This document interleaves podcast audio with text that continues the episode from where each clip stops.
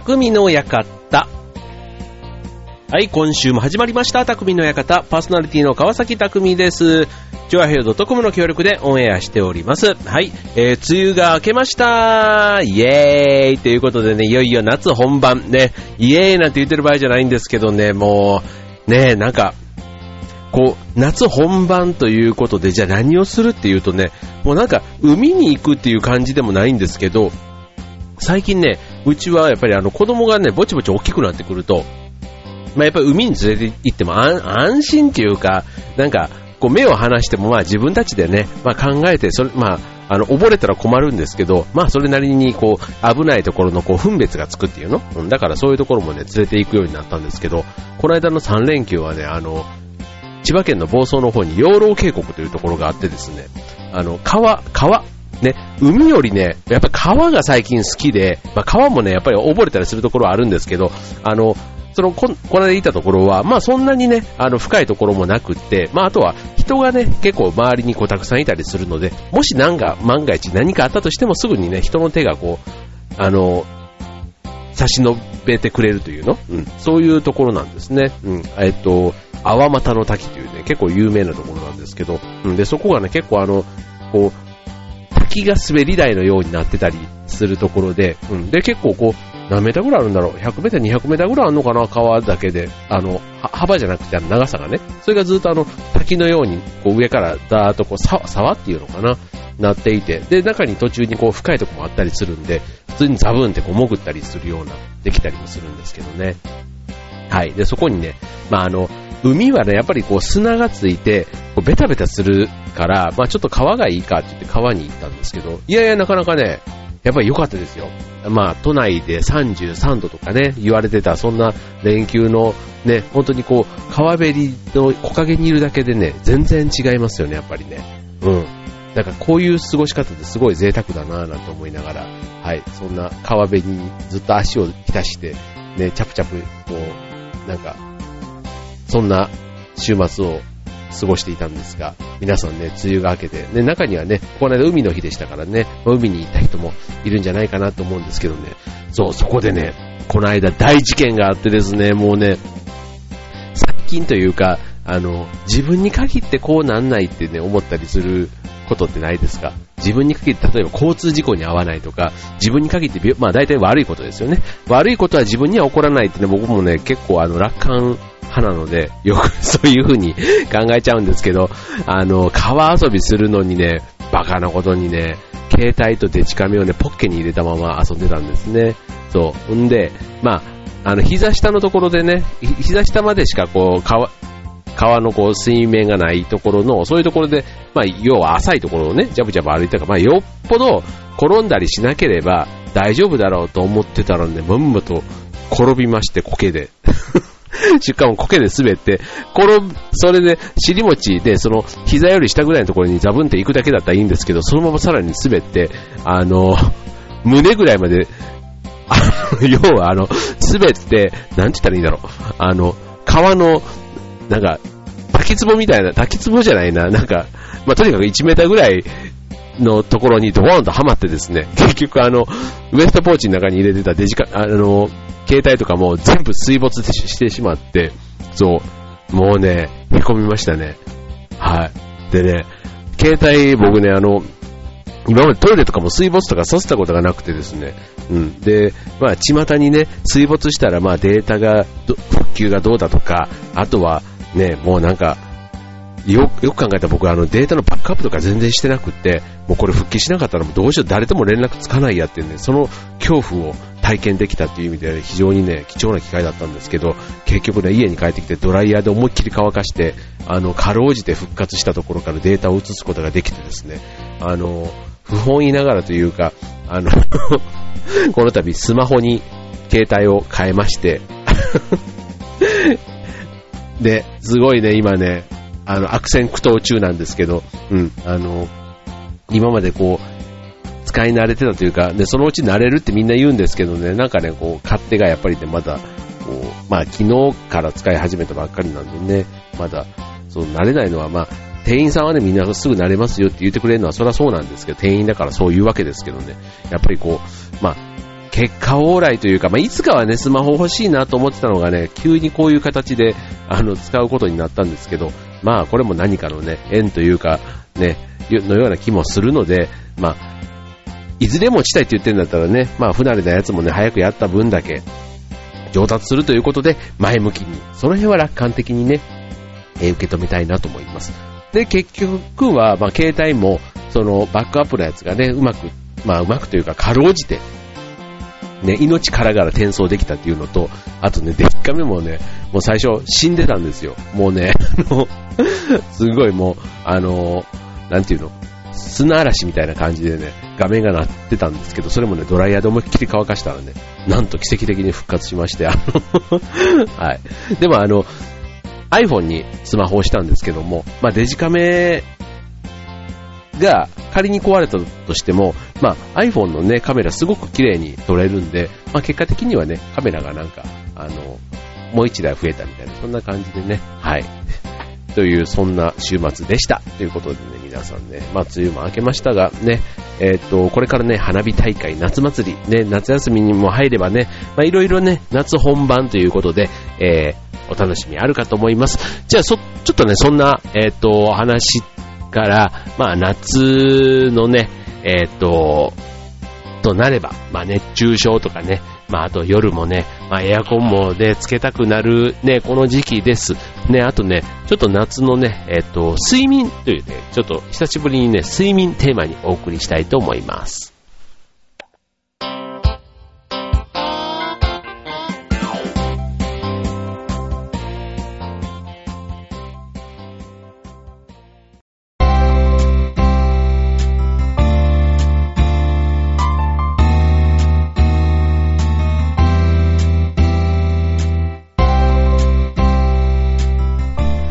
はい、ということで、今週の匠の館、ね、暑い夏を元気に乗り切ろうということでね、まあ、何も、えー、何を、ね、とにもかくにも、ね、やっぱりこう、睡眠をね、しっかり、まあ、睡眠というか快眠というの心よい、心地よい、ね、睡眠を取れると、夏い、あ、夏いじゃん、暑いな、何が夏いだ。暑い夏も、ね、元気に乗り越えられるということでね、はい、皆さんはね、毎日きちんとね、熟睡できていますか？ね、例えば蒸し暑くて寝苦しいという人もね、多いんじゃないかなと思うんですけどね、今日はね、快適に眠る眠るためのテクニックということでね、お送りしたいと思います。はい、えっ、ー、と、まずね、睡眠の一番の目的はね、まあ、脳を休ませることということで、まあ、特に夏はね、眠るための工夫が必要なんですね。で、あの、眠りには、まあ、リズムがあるっていうのはまあ有名で、あの、レム睡眠とね、ノンレム睡眠っていうのを、まあ、1時間半、90分おきにね、こう繰り返すということで、これをね、一晩のうちに4、5回繰り返すということで、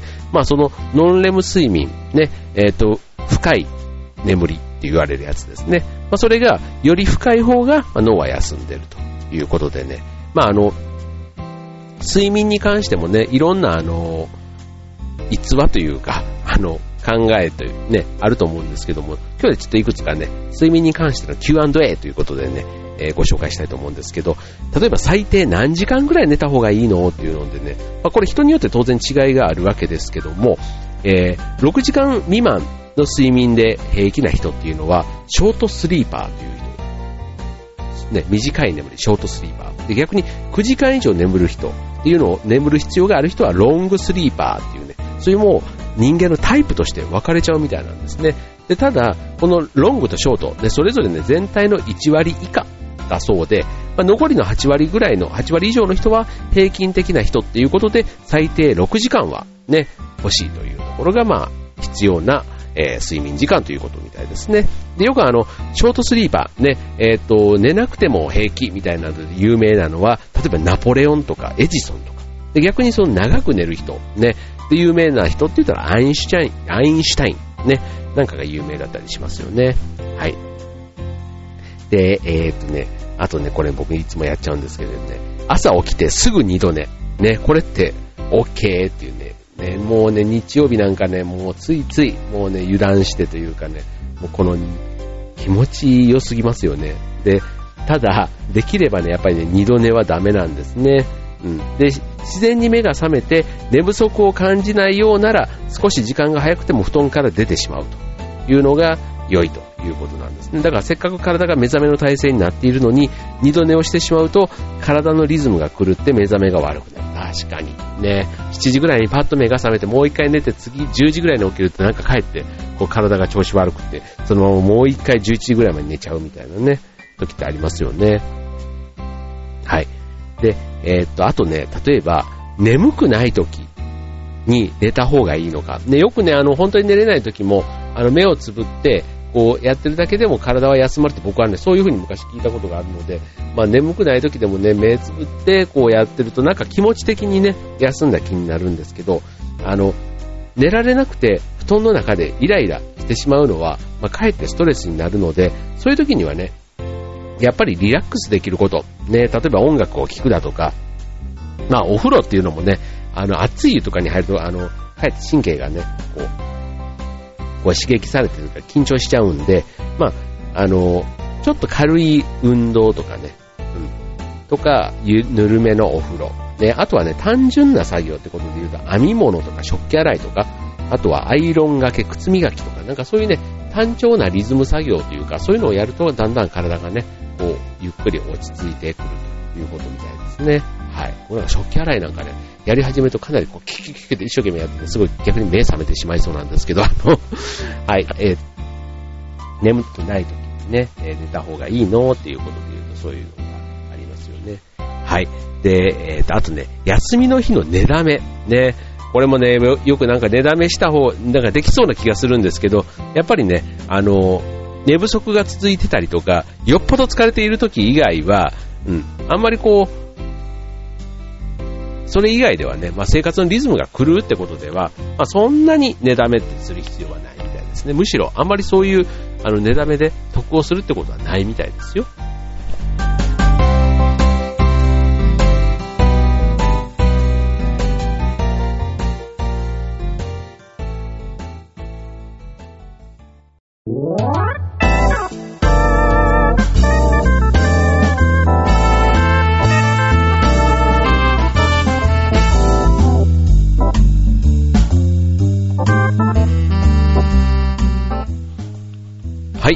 は、えー、睡眠ということでね、夏の快眠テクニックということで、えー、じゃあ、肝心のね、寝室についてね、ちょっと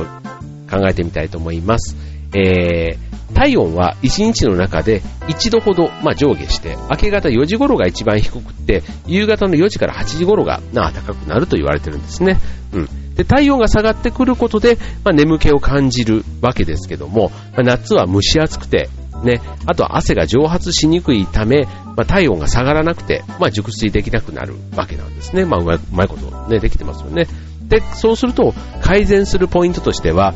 寝室の温度、湿度のコントロールと、涼しい寝具を使うこと。ということでね、いろいろね、あるんですよ。えー、っと、例えば冷房の使い方だとか、あと扇風機の使い方とか、うん。で、えー、っと、あと明かりとか香りとか音楽とかね、うん、いろいろありますよね。はい。で、えー、っと、うん。まあこれね、それなりにあの、全部専門的なものがそれぞれあるんですけども、えっ、と、一つね、ちょっとこの夏やってみたら面白いんじゃないかなって、まあ、まさにこの節電の夏とも言われているもので、まあ、いわゆるエコ的なね、もので言うと、枕元に大きめのペットボトルに水を入れ、冷凍庫で凍らせて枕元に置きます。できれば左右に2本、1本ずつね、うん、合計2本、うん。で、そうすると、冷気が徐々に頭へ漂ってきて爽やかになりますと。うん。扇風機の前に置くと、さらに冷房代わりにも良いということでね、うん。これね、あの、なんかその、わかります？この冷気がね、こう下にこう漂ってきて、うん。で、この頭を冷やすとね、よく眠れるですって。あの、等間即熱と言われるように、要は足を寒、頭を寒くして足を温める。ね。えー、頭が涼しいと寝やすくなって、足、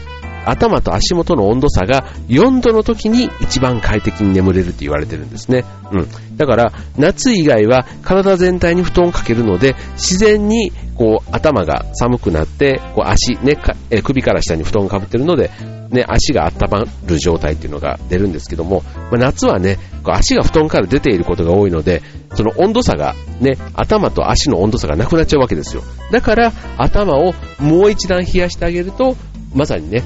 足より頭の方が冷たくなって寝やすくなるということで、その頭を冷やす、要はあの冷えピタみたいなやつね、ああいったものもね、使ってあげるといいのかもしれないですね。はい。で、ここでまたね、えっ、と、エコなもので言うと、えー、冷やしタオル。ね、えー、冷蔵庫で冷やしたタオルをビニール袋に入れて枕の上に置くと。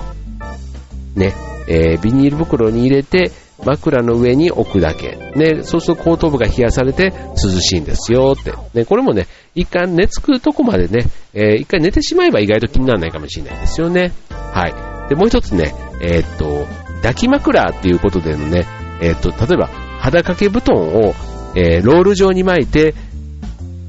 こう、直径20センチほどの大きさでやると、まあ、あの、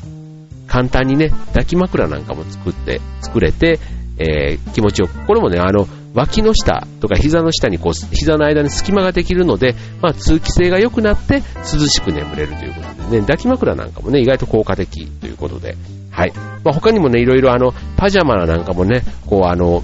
こう寝汗を吸ってくれてっていう、そういうタイプも、ね、朝の生地のものもあったり、あと枕、あと敷物、ね、えー、もあったり、あとかけ、かけるものね、えー、っと、その、ガーゼ素材のものなんかもね、ガーゼケット、ね、タオルケットのガーゼ版、ね、軽くてふわふわしていて気持ちいい。そんなものもね、えー、いろいろ売っていたりしますよね。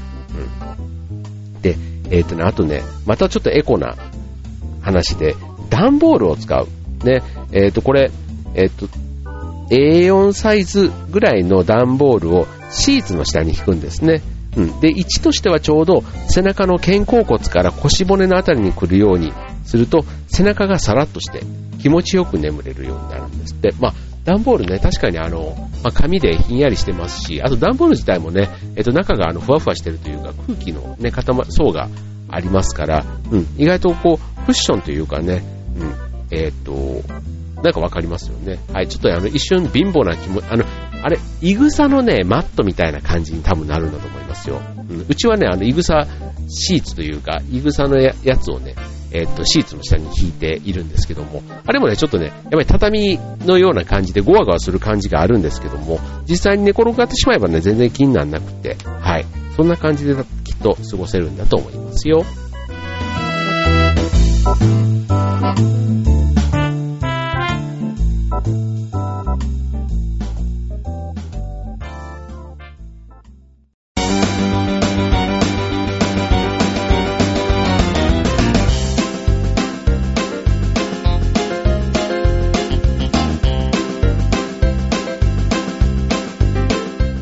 はい、ということで今週は夏の快眠ということでお送りしています。逆にね、えー、っと、ぐっすり眠るためにね、やっちゃダメなことっていうのもいくつかありますね。例えば寝る直前の食事とかね、えー、寝る3時間前にはね、食事を終えたいですね。あと酒の飲みすぎ、これ僕もね、要注意ですね。はい。あとは夕食後のコーヒータイム。ね、カフェインの効果はね、3、4時間持続すると言われているので、まあ、ね、えっと、コーヒーとか紅茶とかね、カフェインの多いものは避けましょう。あとね、これね、テレビゲームやパソコン、ね、例えば携帯のメールチェックなんかもね、えっ、ー、と結構その明かりがね、まあ脳を起こしてしまう状態、まあて、ね、えー、してしまうということでね、寝る前は避けたい。であとはまあ激しい運動と熱いお風呂。ね、これらもね、まあ、神経をね、たえっ、ー、と、高ぶらせる、ね、緊張させる原因になりますのでね、はい、避けれる方は、ね、ぜひね、まあ、避けられなくても、その時間を短くするようにしてみるといいんじゃないかますよ。はい。ということでね、えっ、ー、と、まあ、夏もね、まあ、夏バテっていうのもね、まあなんか、あの、スタミナをとってね、こうしっかりこう乗り切りたいと思う反面、ね、えー、なかなかね、こう、勢いというか、なんか僕なんかまだね、夏バテに関しては結構ノリでいつもあの 振り切ってる感じがあるんですけども、はい。でもね、やっぱりね、睡眠と食事ですね。何でも。夏に関してなんかは特に。うん。で、あとは水分をきっちりとるとで、意外とその、ね、基本的なことをね、きっちりやっていると、意外と夏はね、元気に乗り切れるんじゃないかなって思いますよね。はい。ね、これから謎本番、ね、お盆も過ぎたらね、なんかクラゲが出てなんていうのもなんか懐かしい感じがしますけども、ね、今年はね、意外となんかこう、暑くなるんじゃないかっていうね、そんな気がするのでね、こう、ちょっとね、今度来週からはね、今度オリンピックもね、27日から始まります。ね、来週はちょっとオリンピックの話なんかもしてみようかな。ということで、今週の匠の館、ここまで。バイバイ。